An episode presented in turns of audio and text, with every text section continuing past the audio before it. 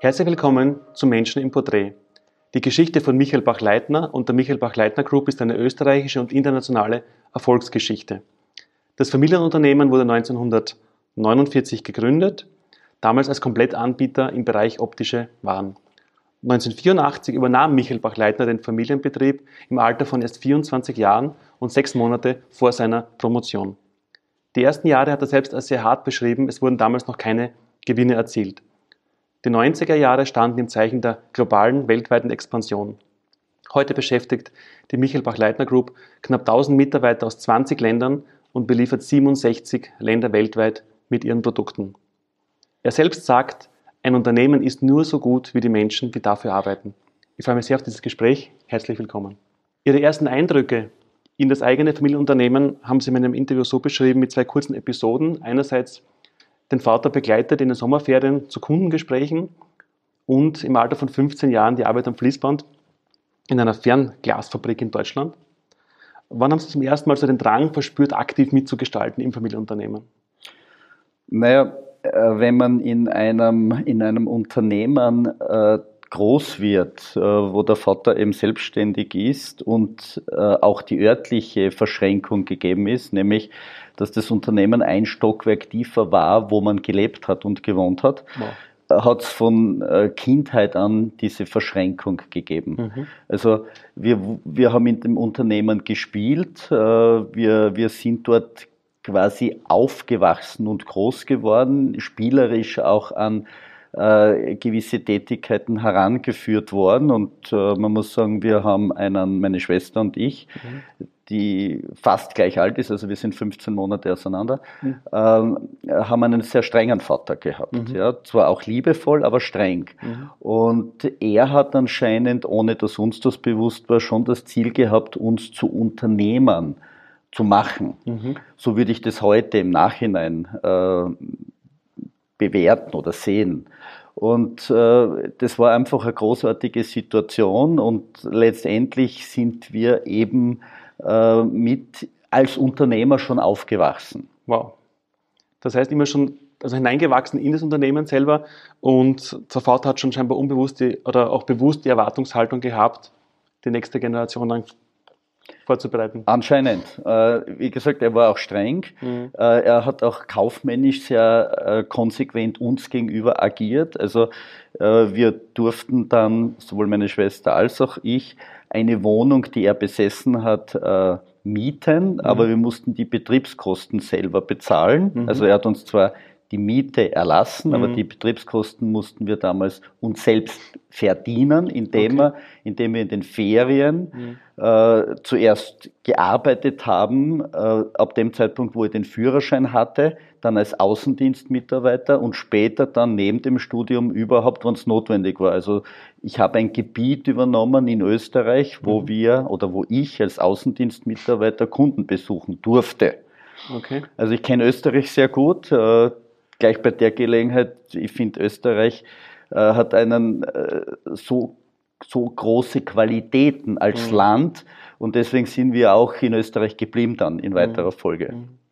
Das habe ich auch gelesen, dass bewusst dann die Entscheidung war, obwohl zum Beispiel auch Graz kein guter Standort optimal ist, ein optimaler Standort ist, sie dann quasi hier geblieben sind. Ich meine, die Unternehmensübernahme, da waren Sie erst 24 Jahre, kurz vor der Promotion. Ja. Sie haben was studiert? Äh, Rechtswissenschaften, okay. also Jus. Und wollten dann kein Anwalt werden? Naja, ich, an sich habe ich schon äh, darüber nachgedacht, äh, in die juridische oder juristische äh, Ebene zu wechseln oder zu bleiben. Mhm. Deswegen ja auch das Studium. Mhm. Äh, ich wollte an sich Notar werden. Also wenn mhm. ich nicht äh, Unternehmer oder Kaufmann geworden wäre, mhm. hätte ich versucht, Notar zu werden. Mhm. Ich habe auch das Gerichtsjahr gemacht. Okay.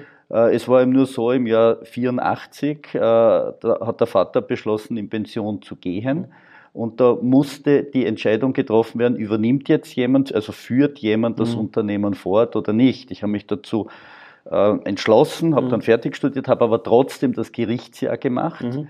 ähm, habe also so weit die, die Ausbildung abgeschlossen, um dann entweder in eine Anwaltei oder eben ins Notariat oder mhm. woanders als, als Jurist hingehen zu können. Mhm. Wenn in so jungen Jahren ist die Unternehmensübernahme also zu machen quasi. Was war damals die größte Herausforderung für Sie? Äh, die Entscheidung, von der ich gerade gesprochen habe, überhaupt, soll man Unternehmer werden mhm. oder wird man, vor allem damals war das Notariat ja noch viel, äh, viel klarer, wenn man das schafft, dass man eigentlich karrieremäßig seinen Weg erledigt hat. Mhm. Ja. Und da ist das Unternehmertum und das Unternehmen war damals in, einem, in einer Abwärtsbewegung mhm. vom Vater, mhm. weil er einfach die letzten Jahre nicht mehr so intensiv sich damit beschäftigt hatte. Mhm. Also ein, ein in, in einer Abwärtsspirale befindliches Unternehmen, das sehr klein ist. Wir hatten damals zwei Mitarbeiter äh, zu übernehmen. Ähm, ist schon für einen jungen Menschen, glaube ich, eine große Herausforderung gewesen, ob das der richtige Weg ist. Mhm. Aber anscheinend haben, hat diese Prägung aus der Kindheit heraus und das neben einem Unternehmer zu leben und aufzuwachsen, mhm. dann doch äh, durchgeschlagen, um die Entscheidung zu treffen, also ich probiere es oder ich werde mhm. eben selbstständig. Ja. Und das, was Sie jetzt beschrieben haben, war quasi im Endeffekt ja dann die Entwicklung wirklich vom Selbstständigen mit einem Kleinstunternehmen zum Unternehmer in dieser Dimension von zwei auf knapp 1000 Mitarbeiter ist doch eine mehr als moderate Steigerung. Ich meine, auf, dieser, auf diesem großen Weg des Erfolges, ähm, was war auf diesem Weg so quasi der größte, persönlich, persönliches prägendste Schritt oder Erfolg? Naja, da hat es Gott sei Dank viele gegeben. Äh, ich möchte aber auch nicht unerwähnt lassen, dass es natürlich Rückschläge gegeben hat mhm. und, und Fehler, die gemacht wurden, von mir gemacht wurden. Mhm.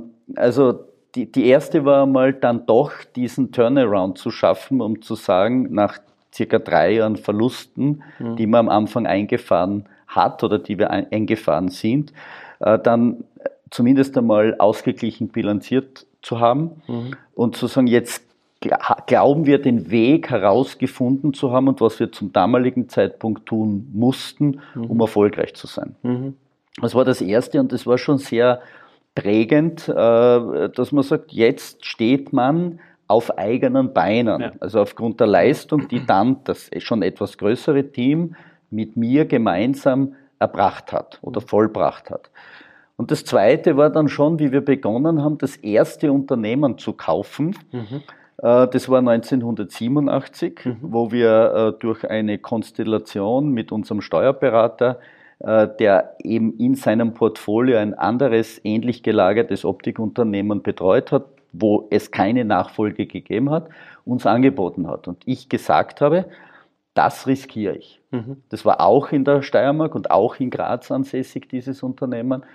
Äh, es war sogar ein, mein Vater hat dieses Unternehmen mitbegründet ist aber nach zwei Jahren damals dort ausgestiegen. Okay. Und das haben wir dann eben äh, 30 Jahre später oder ich 30 Jahre später zurückgekauft. Mhm. Und äh, ja, das war, das war irgendwo schon eine große, ein, ein, ein Meilenstein, wie man so schön sagt. Und dann die weitere Geschichte, wo wir überhaupt ins äh, Brillenglasgeschäft, in die mhm. Produktion eingestiegen sind.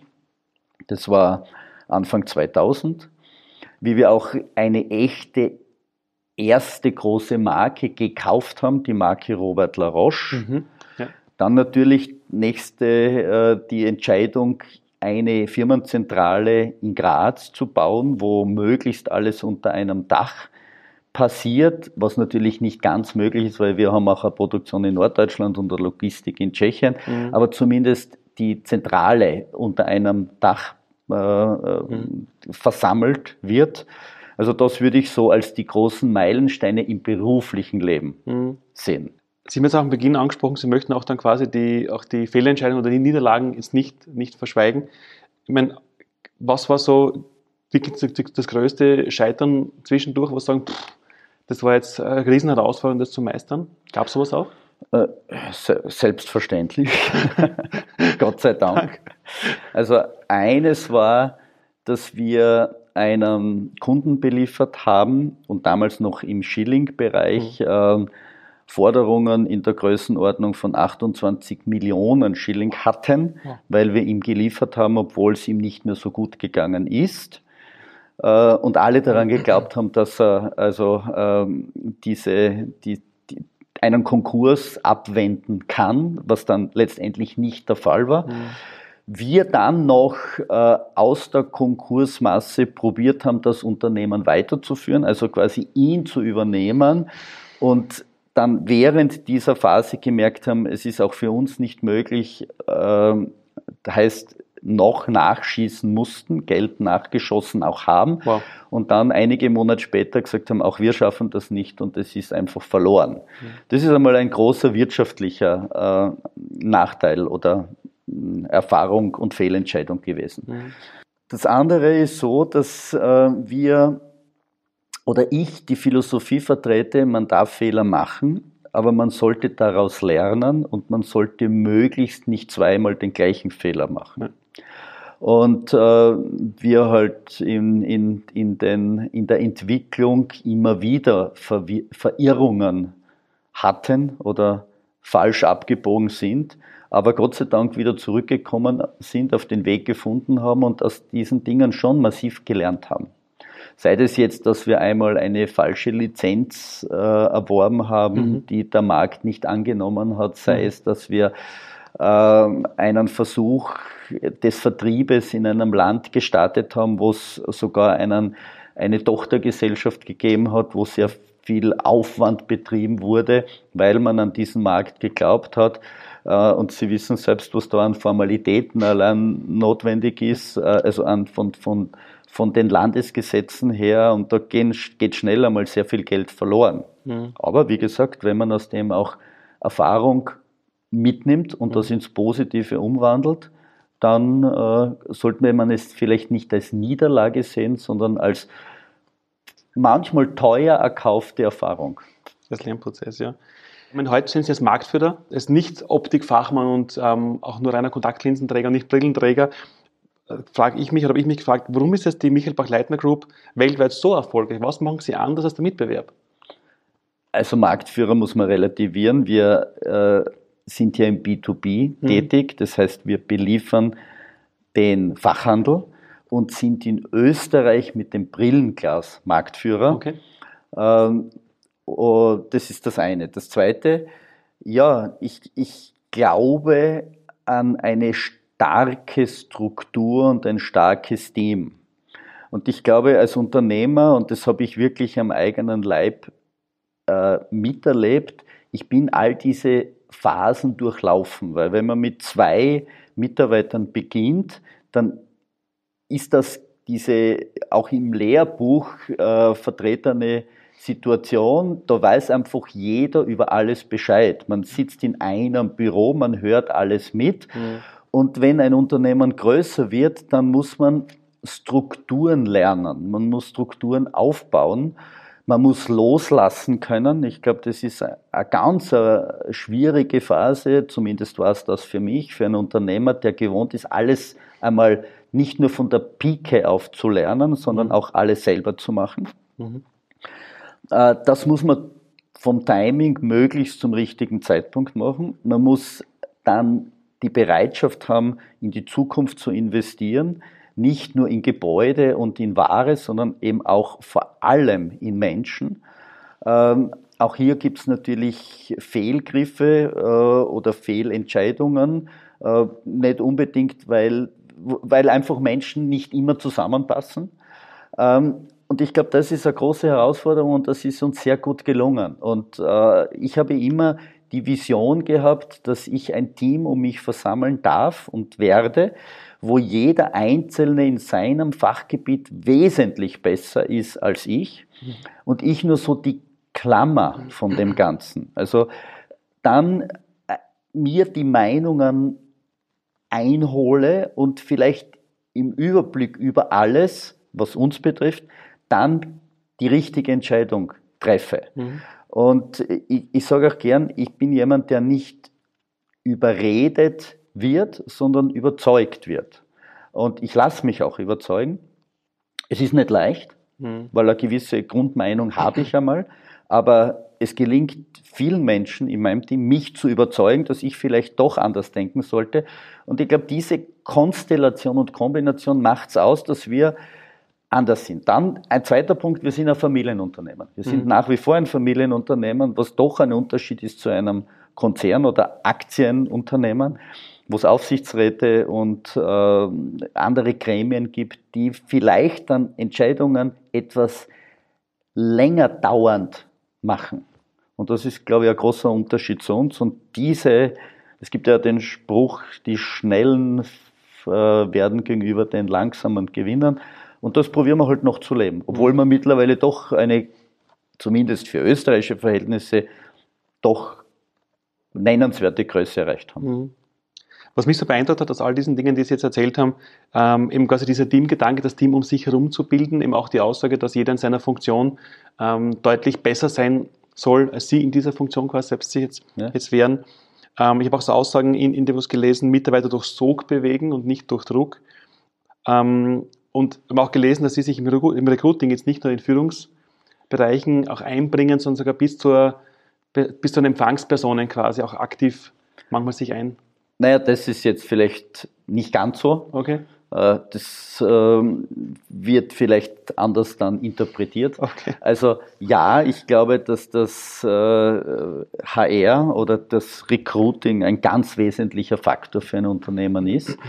Äh, ich probiere mich dort, wo es um für mich jetzt vom kaufmännischen her und das sind natürlich dann die gehobeneren Positionen oder gehobenen Positionen, ähm, probiere ich mich zu involvieren mit den Menschen, die letztendlich dann mit demjenigen oder derjenigen zusammenarbeiten werden und müssen oder wollen. Ähm, aber ich glaube, die, die Auswahl der Menschen ist einfach und das bezeichne ich gerne als Nährboden. Das ist der Nährboden für den Erfolg, für den kaufmännischen und wirtschaftlichen Erfolg. Also ich, ich probiere, ich, ich glaube ganz klar zu wissen, wo ich hin möchte, oder das weiß auch mein Team.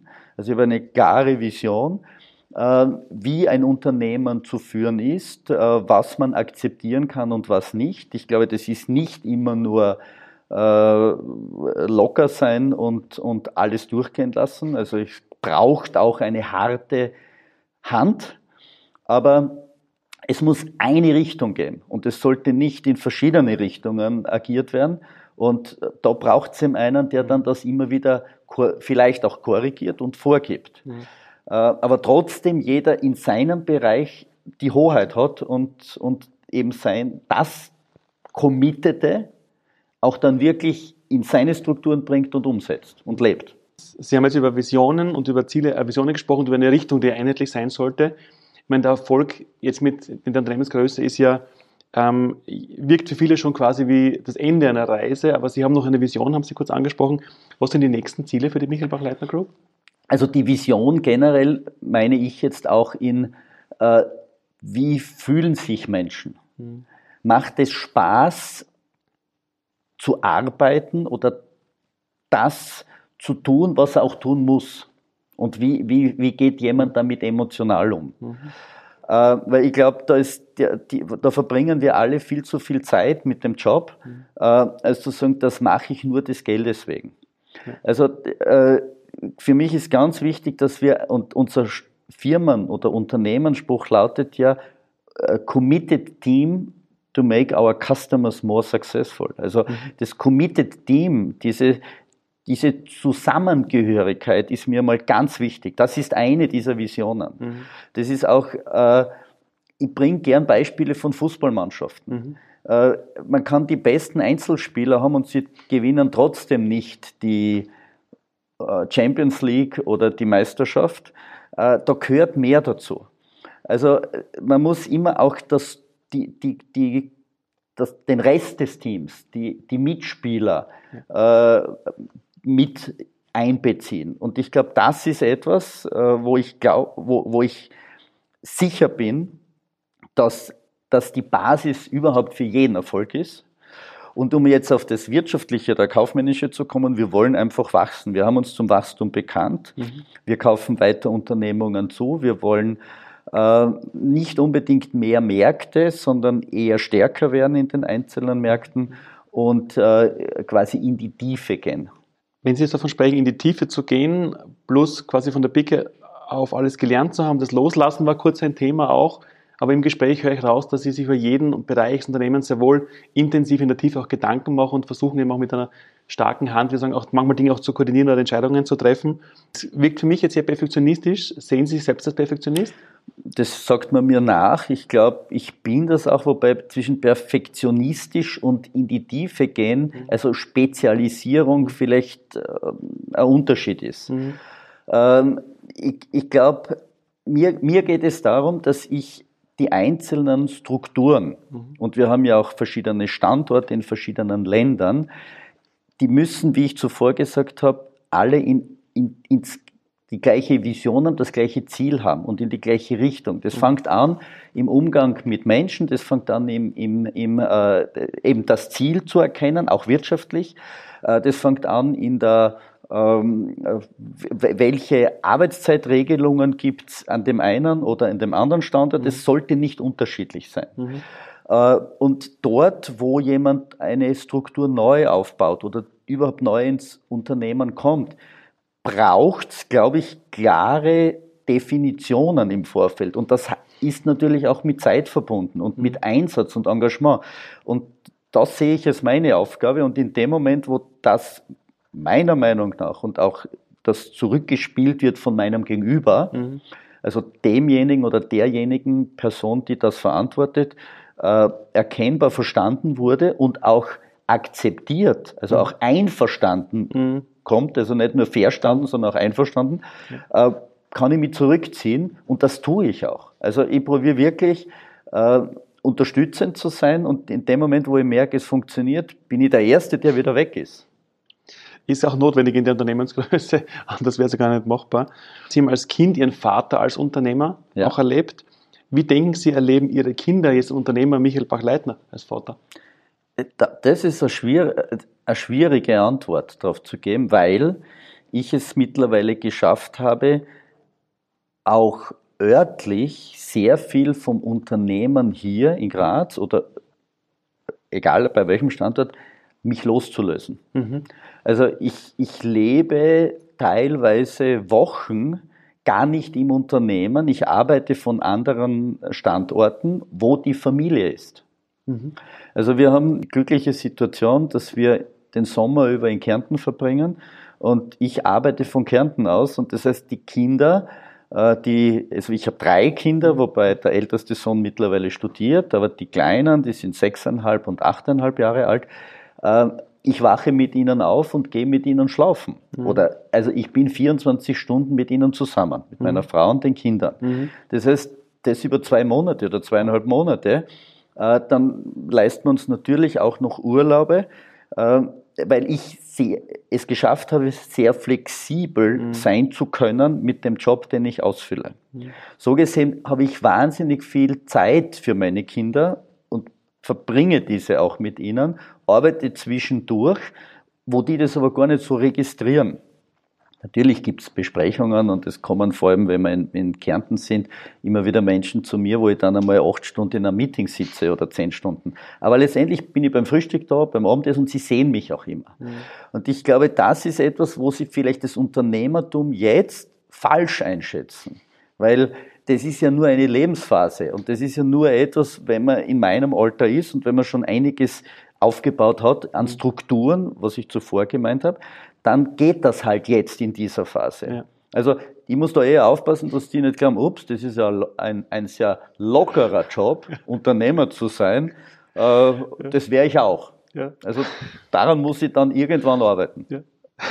Wenn Sie jetzt erzählen, auch gerade ähm, die, dann Urlaube und Kärnten und die Zeit am See und diese Dinge, ähm, da drängt sich jetzt mir ein Begriff ein, auf, den ich jetzt bewusst als Modebegriff bezeichne, ähm, nämlich Work-Life-Balance. Wie stehen Sie zu dem Begriff, zu dem Modebegriff Work-Life-Balance? Ein Unwort. Okay. Ein schreckliches Wort für mich. Also äh, ich und es wird leider von den Medien und von, von gewissen Plattformen äh, so hervorgehoben und ich glaube missinterpretiert von vielen Menschen auch in Wirklichkeit, weil worum geht es? Es geht um das, für mich geht es um das, was ich zuvor gesagt oder gemeint habe. Ich muss mich wohlfühlen mit dem, was ich tue. Das Geld ist ein Faktor, aber nur einer. und nicht der, nicht der Einzige. Ja. Und äh, wenn es gelingt, Menschen zuzuhören, äh, ihnen Respekt und Wertschätzung entgegenzubringen und sie Freude haben an dem, was sie tun, dann ist alles in Ordnung und dann brauche ich nicht solche Worte oder nicht irgendwelche Auswertungen oder Prozentsätze mhm. zwischen Freizeit und Arbeit. Also wenn Sie mich fragen, wie viel ich arbeite, kann ich sagen, ich arbeite überhaupt nicht oder ich arbeite immer. Mhm. Ich, ich könnte es gar nicht sagen, wo die Grenze ist. Mhm. Aber ich finde es nicht als Belastung und ich glaube, die, die, die Verantwortung von Unternehmen und auch von der HR-Abteilung und von den jeweiligen Vorgesetzten ist zu schauen, fühlt sich mein Team wohl in dem, was es tut und ich muss ihm auch zuhören. Und wenn ich zuhöre und merke, gewisse Dinge passen für den jetzt nicht, dann muss ich nach einer Lösung suchen. Mhm. Wenn es keine gibt in dem Unternehmen, ja gut, dann ist vielleicht die letzte Konsequenz, dass man sich wirklich trennt. Mhm. Aber einfach zu sagen, über das denke ich ja nicht nach, weil, weil die, die, das Umfeld passt mir, aber nur das, was ich tue, ist nicht in Ordnung und bin immer nur unzufrieden. Ich glaube, das, also da ist eine, da, da ist etwas entstanden in der vorrangig in Zentraleuropa und vor allem auch in Österreich, mhm. das mir persönlich nicht gefällt. Mhm. Verstehe ich gut. Das ist, glaube ich, ein riesen gesellschaftliches Problem, diese Trennung zwischen, zwischen ähm, eben den Job, den ich halt durchdruck und dann belohne ich mich in der Freizeit mit Konsum, ja. ist genau das, was dann nachhaltig auch Schaden anrichten kann. Also, Entschuldigung, eins würde ja, ich noch gerne ja, dazu sagen, das fängt an im Radio. Ja. Ö3 vermittelt uns in, am Montag in der Früh, es sind ja nur mehr fünf Arbeitstage. Also, Entschuldigung, was ist das für eine Anschauung? Ja? Äh, indem ich schon in der Früh aufwache, am Montag in der Früh und sage, okay, wir wissen jetzt alle, es ist schrecklich, es ist Montag, ich muss jetzt zur Arbeit äh, und am Dienstag sind es nur mehr vier Tage und so weiter. Und das wird über einen öffentlich-rechtlichen Sender ja. kolportiert. Ja. die müssen doch sagen, seid froh, dass ihr arbeiten dürft, seid froh, dass ihr einen Job habt. Erfreut euch dran, denkt von mir aus nach über den Job, ob es der richtige ist. Aber nicht zu sagen, jetzt müssen wir uns nur durchquälen, fünf Tage bis endlich wieder Freitag ist und dann ist, dann beginnt unser Leben. Nein, unser Leben ist 24-7. Gerade für junge Menschen, glaube ich, ist es oft eine, also eine negative mediale Prägung, wie Sie richtig ansprechen. Wenn jetzt junge Menschen in diesem schulisch und medial geprägten Bild aufwachsen, was ist Ihre persönlich, Ihre wichtigste Botschaft jetzt für junge Menschen, die ihren eigenen Weg zum persönlichen Erfolg, egal in welchem Bereich jetzt, aber einen persönlichen Weg zum Erfolg und zur Erfüllung suchen? Also ich glaube, äh, die jungen Menschen sollten darüber nachdenken, dass es nicht nur Social Media gibt. Sie sollten auch wieder miteinander sprechen und, und äh, die zwischenmenschlichen Beziehungen äh, verstärken. Ich glaube allerdings, dass das eh passieren wird. Also für mich läuft es einfach, das, das Pendel schlagt halt jetzt extrem in eine Richtung aus und das wird auch wieder zurückkommen. Also ich habe ich hab weder die Angst, dass wir jetzt nur mehr ähm, Single-Wohnungen und Single-Dasein führen werden und kein Mensch mehr das Haus verlässt, weil er alles über äh, online bestellt mhm. und äh, nach Hause geliefert bekommt. Das ist jetzt äh, einmal etwas, was wir gelernt haben in den letzten 20 Jahren.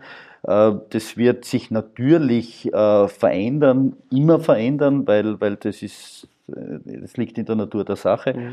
Aber ich glaube, wir werden einfach diese Instinkte, nämlich wieder mehr zu kommunizieren, äh, äh, die, werden, die werden herauskommen und wir werden es auch tun. Wir haben nur jetzt gerade so eine, so eine Situation, wo, wo das sehr extrem ist. Mhm. Ähm, ich glaube, was, was ich auch feststelle, ist, dass die Jugend heute unglaubliche Chancen hat in der Ausbildung. Ähm, wir kriegen Bewerbungen von, von Menschen, die die mehr von der Welt gesehen haben, 28 Jahre, 29 Jahre sind als ich, also mehr gesehen haben als ich, mhm. die, ich weiß nicht, welche Jobs schon alle gehabt haben, aber, und das kommt jetzt für mich, in keiner Richtung spezialisiert sind. Mhm. Also, äh, wo man dann wirklich sitzt und sagt, Wahnsinn, spricht drei Sprachen und, und, und, und hat so und so viel schon getan in verschiedenen Ländern, eben auch Jobs gehabt, aber wo setzt man ihn ein? und er selbst es nicht weiß. Mhm. Also ich glaube, die Jugend ist auch aufgefordert, schon ein wenig darüber nachzudenken, was will jeder für sich und ja. wo sind seine Ziele oder ihre Ziele. Äh, und nicht nur sagen, ich lasse mich treiben und probiere möglichst viele äh, Zertifikate und Ausbildungen und, und MBAs und ich weiß nicht was alles zu haben, sondern was, was will ich eigentlich? Also da sollte man vielleicht, oder kann ich nur jedem Einzelnen den Tipp geben und Rat geben, dass man selbst entscheiden, wo er überhaupt hin möchte wo das Herz dann schlägt quasi. Und wo genau. man da genau das schafft, dass man wirklich 24-7 auch lebt und nicht diese ja ja. diese Trennung zwischen, zwischen den einzelnen Lebensbereichen so. Ich meine, über Sie, über Unternehmen, Michael Bach-Leiter Group ist schon unheimlich viel geschrieben ähm, worden von den Medien, von anderen Unternehmen. Wenn in 100 Jahren ein junger Mensch fragt, wer war der Michael Bach-Leitner, was hat er denn ausgezeichnet? Was würden Sie ihm antworten? Er hat seinen Weg gefunden. Mhm. Er war zu seiner Frau und seinen Kindern ein guter Ehemann und Familienvater. Mhm. Und er hat ein Unternehmen aufgebaut, das noch immer existiert und seine Berechtigung am Markt hat. Danke fürs Gespräch. Sehr gerne.